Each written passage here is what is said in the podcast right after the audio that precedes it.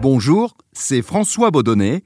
Vous écoutez Au comptoir de l'info, un podcast de France Télévisions. Au comptoir de l'info, François Baudonnet. Et au comptoir de l'info, aujourd'hui, je reçois Caroline Roux. Salut Caroline. Salut François. Merci de t'être euh, accoudée avec moi au zinc euh, de notre comptoir.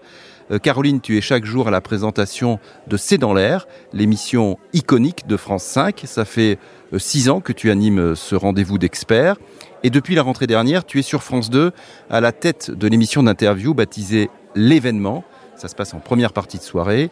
Émission dont il y a eu jusqu'à présent trois numéros, deux, les deux premiers avec Emmanuel Macron et un numéro, le dernier, euh, avec Jean-Luc Mélenchon. Alors d'ordinaire, Caroline, c'est toi qui poses les questions. Aujourd'hui, tu as accepté de, répondre aux miennes. Merci beaucoup. Et la première, c'est la suivante. Quels sont pour toi euh, les critères que tu te fixes et qui font que quand l'interview s'achève, tu te dis, ah bah là, j'ai bien mené cette interview, ou alors au contraire, hmm, je suis peut-être passé un petit peu à côté. Il y a beaucoup de critères qui rentrent en ligne de compte. C'est-à-dire à la fois euh, euh, traiter l'actualité, ne pas oublier de questions euh, dans le travail qu'on a fait en amont, mais il y a aussi le moment. Et moi, c'est vrai que si je devais retenir un critère qui fait qu'à un moment donné, je me dis c'était une bonne interview, c'est qu'il faut qu'il y ait un moment d'interview, c'est-à-dire soit un moment d'échange, soit un moment spontané de la part de l'invité, soit un moment un peu plus un peu plus tendu, un peu plus acide entre entre l'invité et moi. si c'est une interview qui se déroule, j'allais dire de manière un peu classique où chacun reste euh, dans sa position et il n'y a pas vraiment d'échange, à ce moment-là, je me dis que je suis passé à côté de quelque chose. Mais rassure-moi, l'objectif, c'est pas de faire du buzz, c'est-à-dire que ce petit moment ne soit pas, par exemple, une petite phrase qui serait ensuite euh, reprise C'est l'inverse de ce que je fais. Donc, euh, depuis toujours, parce que ça me ressemble pas, parce que ça m'intéresse pas, euh, parce que je suis plutôt une fille de contenu, j'aime les choses complexes, j'aime expliquer aux gens que tout se résume pas à des postures, à des invectives ou à des résumés. Donc moi, je vais plutôt aller chercher cette forme de complexité dans tout ce que je fais. Euh, parfois, certains me le reprochent, ou d'autres, en tout cas, c'est tel que je suis. Et dans l'interview, je suis très mal à l'aise avec l'émotion, moi, en plateau. J'aime pas ça. J'aime pas ça. Euh, je, trouve que c'est pas la bonne place, la télé, l'interview politique pour l'émotion. donc je vais jamais aller chercher ça. Je vais jamais aller chercher le coup de gueule. Euh, je vais aller chercher voilà, ce moment d'échange où à un moment donné, il me regarde, je le regarde et il est vraiment là et je suis vraiment là. Ça paraît rien, hein, mais euh, ils sont tellement des animaux de télé, des animaux de plateau, tous, euh, que c'est très difficile de, choper ce petit moment dans l'interview. C'est intéressant ce que tu dis sur l'émotion parce que ça va contre-courant un peu. En général, dans les interviews radio, télé, alors pas forcément euh, euh, les interviews politiques, mais quand même, euh, souvent on est à la recherche de l'émotion. L'interviewé va, on dit, il va fendre l'armure, il va se livrer. Pas du tout, toi c'est pas ça. C'est-à-dire que fendre l'amour, c'est une chose. C'est ce moment de vérité, ce que j'appelle ce moment de vérité. Euh, même si, encore une fois, je suis très lucide sur, sur la posture des uns et des autres. Quand je dis que j'aime pas l'émotion, c'est-à-dire que j'aime pas quand les gens euh, s'oublient dans l'interview, vont trop loin et on Je vais jamais chercher ça. Par exemple, sur le plateau de C'est dans l'air, il y a pas très longtemps, parce que c'est aussi l'interview, hein, il y a une, jeune femme iranienne qui a été débordée par ses émotions. Hmm. Et je l'ai protégée de ça. Je suis pas allée chercher l'émotion en disant mais ça vous c'est très dur, euh, hmm. vous vous rendez compte, euh, on se met tous à votre place. Non, je l'ai protégée de ça parce que je suis pudique et que je, je, je me dis que c'est des images qu'on revoit après et qui sont difficiles à assumer. C'est cette émotion-là dont je parle, celle qui échapperait à un moment donné à l'invité. Mais ça, tu, tu, tu, ne fais pas ça parce que tu estimes que ça n'entre pas, je dirais, dans, dans tes émissions ou parce que c'est, j'ai envie de dire, un peu plus personnel. Et par exemple, tu n'aimes pas les interviews à la, télévision ou dans les reportages larmoyantes. Enfin, je ne sais pas. Non, mais c'est, vrai que ça ressemble. C'est, vrai que ça me. C'est pas ce que je vais chercher à la télévision. C'est pas ce que je vais chercher en tant que téléspectatrice personnellement. Euh, et après, en plateau, je, c'est, pas mon euh, les, les interviews vous voyez, de témoignages euh, assez raides, où, où, les gens se racontent, se livrent. Euh, je pense que je détesterais les faire en tant qu'interviewé, donc j'aime, je sais pas forcément ce que je vais chercher. Bon, j'espère quand même que tu vas te livrer un peu à bah, Allons-y, j'ai commencé. Alors, il y a, y a quelque chose d'important dans une interview, c'est qu'il faut à la fois laisser évidemment la parole à l'interviewé et euh, à la fois il ne faut pas lui laisser le, le, le, champ libre. Alors, on va écouter un extrait de, de l'interview de l'événement, donc en octobre dernier, avec le, président de, la République, Emmanuel Macron, et puis on en reparle juste après. On a commencé à gagner la bataille avec la réforme de l'apprentissage. Il faut qu'on parle de la réforme des retraites. Mais j'y arrive, ne vous inquiétez pas, je, n'éluderai rien. Je voudrais qu'on parle aussi du travail des seniors. Euh, mais je vous remets tout dans perspective. Parce un moment donné, il va falloir que je pose des questions. Comment tu arrives à trouver cet équilibre, encore une fois, entre le fait de laisser parler et puis euh, bah, d'exister Alors, tu sais, je ne sais pas si je le trouve en fait, l'équilibre. Je le cherche, et on le cherche, je pense, au bout de la fin de sa carrière. C'est l'un des exercices les plus compliqués, le face-à-face avec un chef d'État. En tout cas, ce, moment-là, je sens qu'il est en train de rater l'émission. Ah oui, carrément. Je sens qu'il est en train de refuser le match. Oui, parce qu'il diffuse des, infographies. Et, surtout, il refuse hmm. que je rentre avec mes questions c'est le président. À un moment donné, je peux pas euh, lui sauter à la gorge et lui dire il va mm. falloir me répondre. Donc je lui dis comme je peux, il va falloir que je vous pose des questions. Mais c'est un peu désespéré ce que je lui dis. Et ça marche ça marche, oui et non. C'est-à-dire que si on peut faire un retour sur ces deux émissions, euh, qui étaient pas rien à faire, la première est plus réussie parce qu'il est saisi. Il est assez sur la politique internationale et il, a oublié le rythme d'une interview un peu euh, et, en face à face. Et du coup, il répond et, et ça fait une interview, je trouve, très vivante et assez dense. La deuxième, il est prévenu, donc du coup, il refuse le match. Et il fait des réponses très longues, et il refait du Emmanuel Macron, de la pensée complexe. Il faut d'abord que je vous parle du réchauffement climatique et de la stratégie française et européenne. Et il refuse le match. Et je pense, moi, que si j'ai pas eu l'occasion de, lui dire, peut-être entendra-t-il ce podcast, qu'il était bien meilleur à la première. Parce que quand vous jouez au tennis et qu'il y en a un qui fait des balles longues et molles au-dessus du filet et l'autre qui fait des balles tendues, personne ne joue le même match. Et en interview, c'est ça. Et il jouait pas avec moi. Il jouait un peu contre moi. Et, là, c'est le président. Donc il y en a qui ont pu regretter que j'ai pas posé des questions de manière un peu plus pugnace, mais c'est le respect de la fonction, c'est le respect du moment. Euh, donc bah, j'ai arbitré. Peut-être ai-je bien arbitré, peut-être pas, j'en sais rien. En tout cas, à ce moment-là, c'est un peu un appel de désespoir. Il va falloir que je vous pose des questions. Acceptez le match. Voilà ce que je lui dis. Et quand tu fais une, quand tu mènes une interview comme ça, j'imagine que tu es à la fois dedans et dehors, dedans, c'est-à-dire que tu sais où tu vas, les questions que tu veux poser, etc. Et à la fois, tu es dehors, tu, justement, là, à ce moment-là, tu te dis, oui, l'interview ne se passe pas comme je veux, il, voilà, on ne réussit pas cette interview. Dans cet exercice-là, tu sais, tu es, par, tu es à mille endroits, enfin, j'exagère, mais tu as plein d'endroits en, même temps. Tu es évidemment sur le plateau face au président. Tu es un peu du côté du microcosme oh là là, attention, euh, si j'utilise un mot à la place d'un autre, qu'est-ce qu'ils vont penser? Tu es à la place des Français. C'était, enfin, à toute modestie, hein. Hmm. mais tu te dis, est-ce que le plus grand nombre va euh, saisir? Est-ce que, est que je vais trop vite? Euh, Est-ce que je vais pas assez vite? Est-ce que j'aborde les sujets qui les concernent eux? Donc, Et puis tu es un peu en régie. tu es un peu dans l'horloge qui défile devant toi. Donc, en fait, c'est un exercice extrêmement difficile. et je pense que tous les, les gens qui font ce métier-là, et dont toi, tu sais à quel point euh, l'enjeu est énorme. Tu es à 200 km/h, tu fais une faute de carte, tu vas dans le mur. Exercice difficile, mais que tu adores. Que j'adore. Parce qu'à chaque fois que j'arrive sur cet exercice-là, je dis en général à mes proches, à mes enfants, à mon mari, bon, là, si je me rate, c'est fini. Et j'adore cette idée euh, que bah, tu rejoues ta carrière quelque part, tu fais tapis euh, sur un exercice comme ça. Alors je te propose un petit QCM. Vas-y. Une interview en tête à tête, comme celle par exemple mhm. avec le président de la République. Pour toi, c'est quoi? Petit A, un combat singulier, donc avec un gagnant et un perdant. Euh, petit B, une sorte d'accouchement, tu sais, la maïotique hein, mhm. de, Socrate. Ou petit C, un, podium qui met l'invité en valeur. Euh, si je devais peut-être peut-être le premier, même si ça me ressemble pas, parce que mettre l'invité en valeur, euh, ça sous-entendrait qu'on lui sert un peu la soupe. Donc euh, c'est pas ce, ce que les gens attendent. Euh, un combat singulier alors. Alors oui, la maïotique, pas dans l'exercice de l'interview politique. Je pense pas que ce soit ça. Donc un combat singulier, euh, c'est vrai qu'à un moment donné, il y a un petit rapport de force qui, qui, s'inscrit, surtout dans une heure d'interview en prime time, etc. Euh, c'est ce que je te disais tout à l'heure, c'est-à-dire que la première, je pense qu'il a été saisi, la deuxième, il a voulu reprendre l'avantage. Euh, il y a ce petit, ce petit rapport de force, quelle que soit l'interview qui se joue quand on est en face à face. Moins on en parle, et moins on agite la menace, Mais plus on est crédible. Mais le problème, c'est que tout le monde en parle désormais. En tout cas, les États-Unis en parlent. Trop de gens. Trop de gens en parlent. Et eh ben, on va continuer à en parler. Est-ce qu'une frappe tactique de la Russie serait considérée par la France comme une attaque nucléaire? La France a une doctrine nucléaire, je le disais. Et notre doctrine repose sur ce qu'on appelle les intérêts fondamentaux de la nation. Et ils sont définis de manière très claire. Mm. Et donc, ce n'est pas du tout ça qui euh, serait en cause s'il y avait, euh, par exemple, une attaque balistique nucléaire en Ukraine euh, ou dans la région.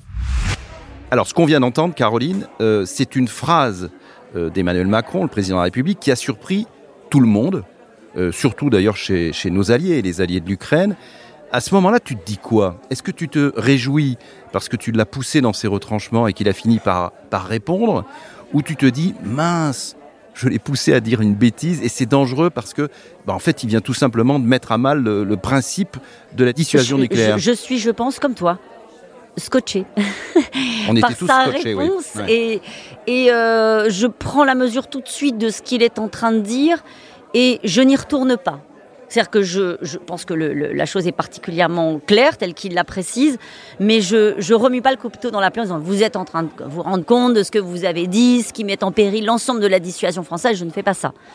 Je le laisse là, euh, je Mais le pose sur le côté. Parce que tu Bah parce qu'à un moment donné, c'est dangereux, c'est un enjeu. Enfin, je, je, voilà, je sais à quel moment on est de notre histoire collective, euh, et je me dis bon, euh, je, je vais pas en rajouter. Je vais pas en rajouter. En même temps, je suis encore un peu pas sonné, faut pas exagérer, mais je sais qu'il a dit quelque chose qui va avoir des conséquences. Je le mesure, et en même temps, j'avance. Voilà. Sur l'événement, l'émission euh, Euh, il y a eu un très très beau succès d'audience euh, pour les numéros avec le, le président de la République, surtout d'ailleurs le, le premier, je crois, sur, euh, sur Oui, international. les deux étaient très étaient réussis. très forts. Qui 5 millions, plus de 5 millions la première et plus de 4 la deuxième. En revanche, euh, disons les choses, c'est Ouais, un, ouais. c'est un échec d'audience avec Jean-Luc Mélenchon. Est-ce que c'est parce que le, le leader de la France insoumise, finalement, ne constituait pas un, un événement comme la, la promesse de l'émission le dit? Bah, L'événement, c'était quand même qu'on soit en Guyane euh, avec euh, Jean-Luc Mélenchon. Ça n'a jamais été fait. hein. Ça n'a jamais été fait. Donc aujourd'hui. Et ça, vous- ça, ça t'a été reproché aussi. euh. Bah oui, mais alors je comprends pas cette critique. Je trouve ça très désobligeant vis-à-vis de l'outre-mer, très désobligeant vis-à-vis de la Guyane, euh, qui euh, qui en fait est un territoire ultra euh, riche. Je parle de la biodiversité, mais aussi socialement, il y a un enjeu majeur. C'est encore la France. Donc cette façon, j'aurais fait cette émission à Marseille, euh, j'aurais fait cette émission à Tours, euh, à, à, je sais pas moi, au Mans, personne n'aurait été choqué. Évidemment, c'est à 7000 km, on a fait en sorte que les moyens déployés soient moindres par rapport à l'émi- une émission qui est faite à la plaine Saint-Denis, je préfère le Mm. dire là, parce que c'est 40% moins cher d'aller en Guyane avec Jean-Luc Mélenchon que de faire cette émission avec euh, Emmanuel Macron, par exemple, euh, à la plaine Saint-Denis. Donc ça, c'est intéressant de, de le dire.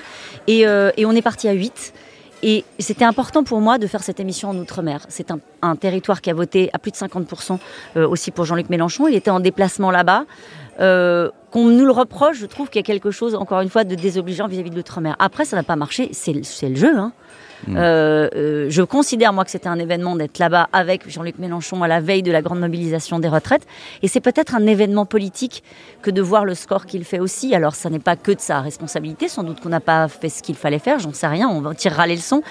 Mais on peut pas prendre des risques et après se dire ah pourquoi vous n'êtes pas resté en plateau? C'est pas comme ça que je vois mon métier moi. Je préfère me planter en prenant un risque que de rester dans des chaussons en faisant des choses qu'ont fait mes prédécesseurs pendant des années. C'est mon caractère. donc j'assume totalement. Donc tu vas prendre d'autres risques dans, dans les émissions suivantes de l'événement. Dans toute ma vie, c'est ce que j'ai fait. Donc je continuerai à le faire. Quels sont tes, tes rapports euh, avec les invités? J'imagine qu'il y a des, des invités avec lesquels tu as plus euh, d'affinité que d'autres. Comment est-ce que tu fais euh, pour ne pas laisser voir, par exemple, si vraiment tu, tu n'aimes pas quelqu'un ou si, comment dire, ses opinions politiques sont à mille lieues des tiennes Comment est-ce que tu arrives voilà, à, montrer une neutralité? Parce qu'en fait, dans la façon que j'ai de faire les interviews, euh, je, suis rarement du côté de l'idéologie. Je ne fais pas un journalisme d'opinion. Je fais un journalisme euh, vraiment, enfin, où j'aime la complexité, j'aime ce que je disais tout à l'heure, euh, j'aime les problématiques, les enjeux. Donc la personne qui est en face de moi, elle arrive avec ce qu'elle est, elle arrive en général avec une pensée.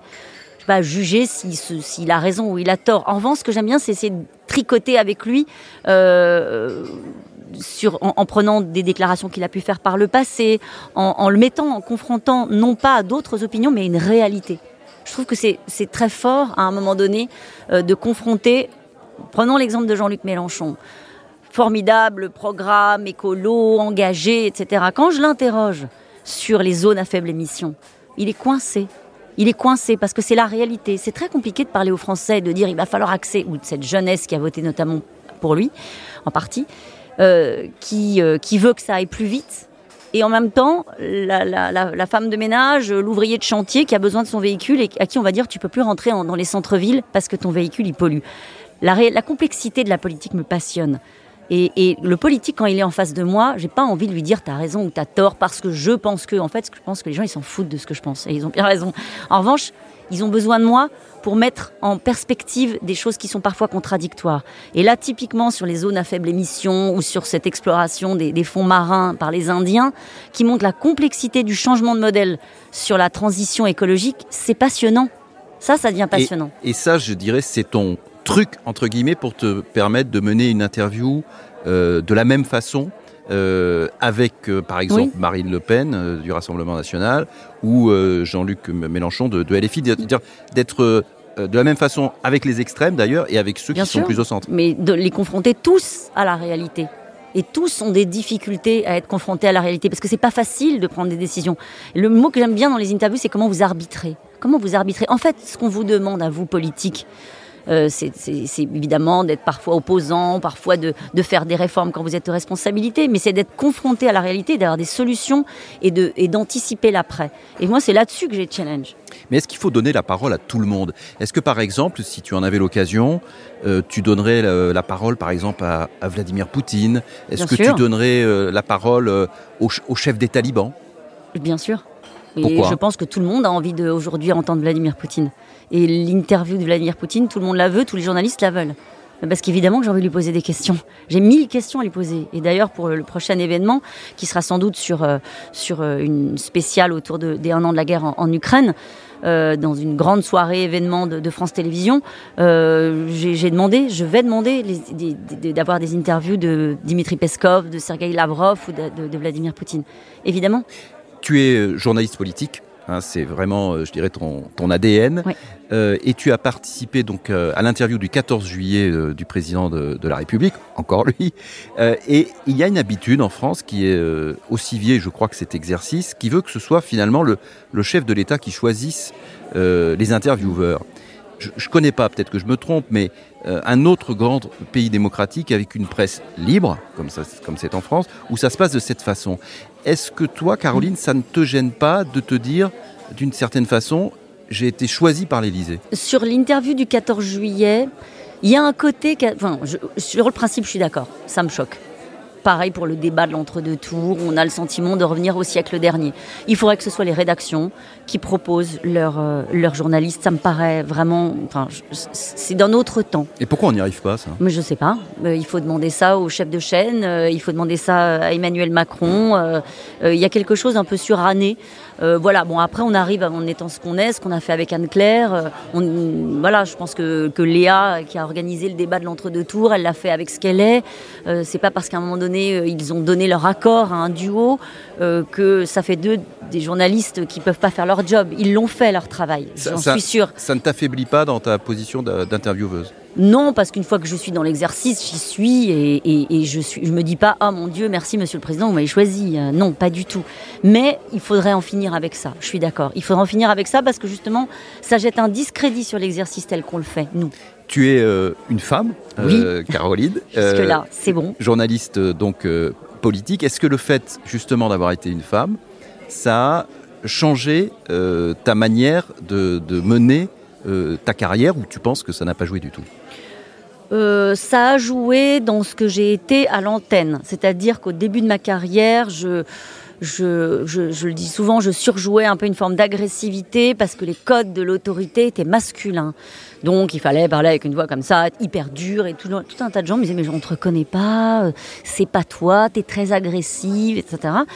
Et avec le temps euh, et l'âge, j'ai fini par accepter ce que j'étais. Je suis plutôt quelqu'un assez rond, euh, je suis curieuse, etc. Et cette agressivité-là ne me ressemblait pas. Et puis surtout, je me suis rendu compte aussi qu'il y avait une une intolérance à la fois du public, euh, dans son ensemble, femmes et hommes compris, sur les, la façon dont les femmes faisaient l'exercice de l'interview à l'antenne. Il y a une intolérance à l'agressivité quand on est des femmes de la part du public. Et, qui est plus grande que pour ah un mais C'est incontestable. Et c'est exaspérant pour Pourquoi Qu'est-ce qu'on dit? Elle est hystérique? Bah, Elle est hystérique, pour qu'elle se prend, euh, pourquoi elle fait des mimiques? Je pouvais la poser la question à Anne-Sophie Lapix, à Léa euh, et à tout un tas d'autres intervieweuses politiques. On sera jamais euh, ah c'est formé comme Bourdin, comme El Kabash, euh, pugnace, raide, euh, exigeant. On sera toujours exaspérante, harpie, hystérique. Bon, ça, on a encore un petit bout de chemin à faire encore sur, sur ce sujet. Donc il faut revenir avec des questions. Faut jamais donner le sentiment qu'on se moque, pas de petit sourire en coin. Il faut jamais hausser le ton. Il faut jamais avoir l'air arrogante. Il faut jamais. Donc en fait, ça fait beaucoup de contraintes. c'est injuste mais c'est une bataille avec l'ensemble de mes consoeurs. Et vous savez qu'aujourd'hui, il y a beaucoup de femmes qui font des interviews politiques euh, sur toutes les antennes. Donc, avec le temps, je pense qu'on va y arriver. Mais il y avait quand même ce, ce, ce préalable à prendre en compte dans ce qu'on donne à voir. Par exemple, se tenir toujours euh, très droite. Il y a une intolérance vis-à-vis des femmes journalistes qui reste encore euh, assez présente dans, dans, dans, le public. Mais tout ce que tu nous dis là, par exemple, pas de petits sourires en coin, etc. Euh, Est-ce que c'est pas tout simplement la, la recette d'une bonne interview, et d'un bon intervieweur, y compris et peut-être pas, non, j'allais dire surtout, mais pas du tout. Non. Y compris de la même façon pour un homme. Mais pas du tout. Mais pas du tout. Alors oui, c'est peut-être la recette d'une bonne interview, mais jamais on leur reprochera les mêmes choses qu'on nous reproche. Euh, euh, je ne veux pas parler à sa place. il y a certaines de mes consoeurs qui ont fait des interviews qui ont été brocardées, qui ont été moquées pendant des mois et des mois. J'ai pas le souvenir que certains, que, que mes confrères aient vécu le même traitement. J'ai pas le souvenir.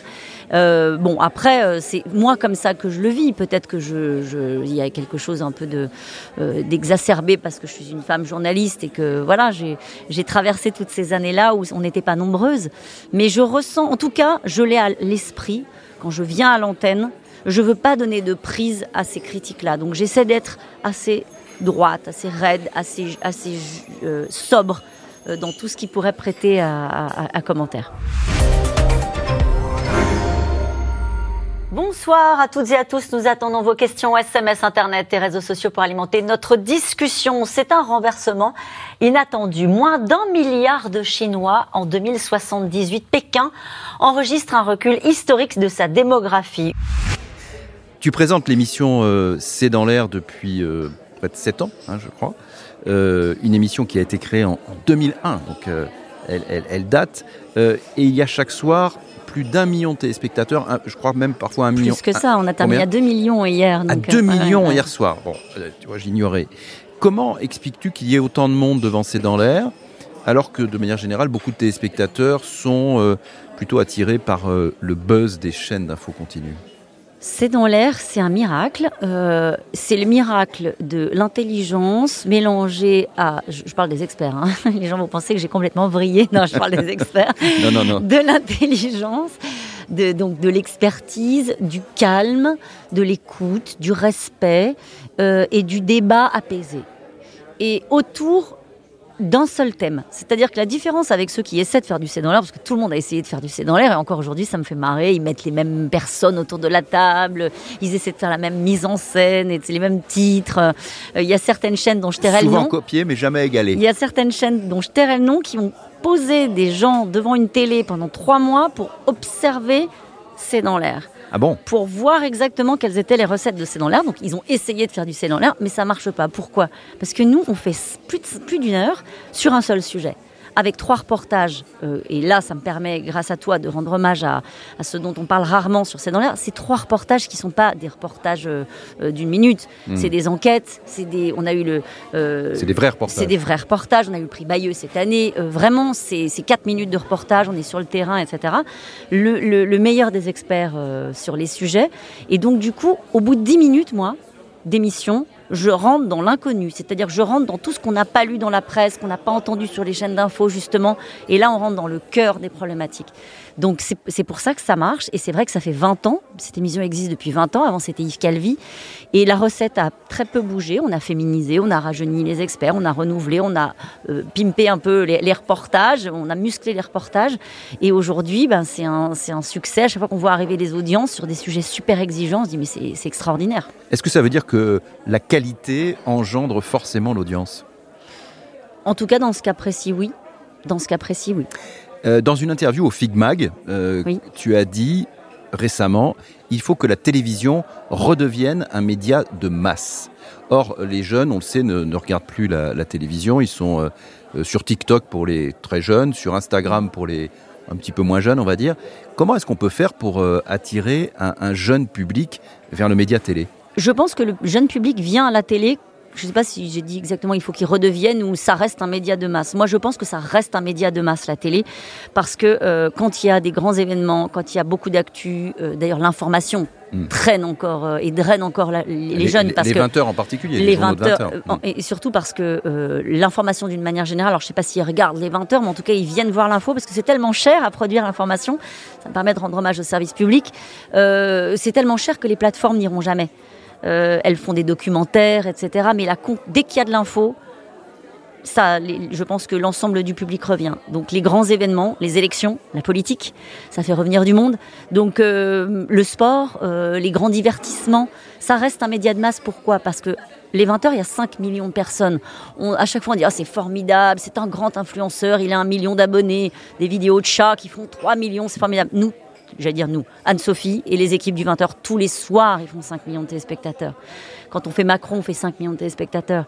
Donc euh, c'est encore quelque chose qui pousse. Et, et- et moi, je pense que c'est un média qui se réinvente et euh, avec en, en travaillant sur différents supports, comme on le fait, en redécoupant des extraits, en faisant des podcasts comme tu le fais toi.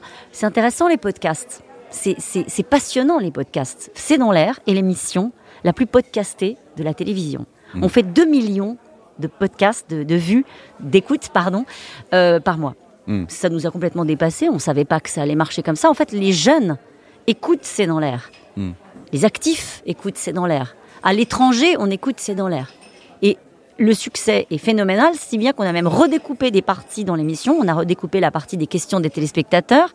Au début, on nous disait, mais non, pourquoi vous faites ça? Et en fait, les gens écoutent juste cette partie-là. Et en fait, les usages, si on s'adapte pas, évidemment qu'on perdra tout le monde. Mais il faut s'adapter. Et le fait que euh, cette génération-là d'actifs qu'on n'avait plus à la télévision reviennent par le biais de l'audio, alors qu'ils sont en train de déserter la radio euh, de flux, c'est passionnant. Euh, ce que ça, ce que ça interroge sur nos, sur nos pratiques. Merci beaucoup, euh, Caroline, euh, d'être venue au, au comptoir euh, de l'info. On te retrouve donc euh, tous les soirs sur France 5 à 17h45 euh, dans C'est dans l'air. Et, à 17h30, c'est dans l'air l'invité, ça commence un peu alors plus tôt. donc 15 minutes avant 17h30, c'est dans l'air l'invité. Et puis bientôt sur France 2 euh, pour un, nouvel, un nouveau numéro de l'événement, ce sera quand? Ce sera sans doute pour l'anniversaire de la guerre en Ukraine, une grande opération spéciale de France Télévisions avec toutes les grandes marques de l'info qui sont mobilisées euh, pour cette soirée-là, dont l'événement. un an après euh, le début de la guerre en Ukraine. Merci euh, également, j'en profite pour remercier nos auditeurs. Vous êtes de plus en plus nombreux à, à vous abonner, à écouter au comptoir de l'info. Et on se retrouve donc très vite pour un nouvel épisode. À bientôt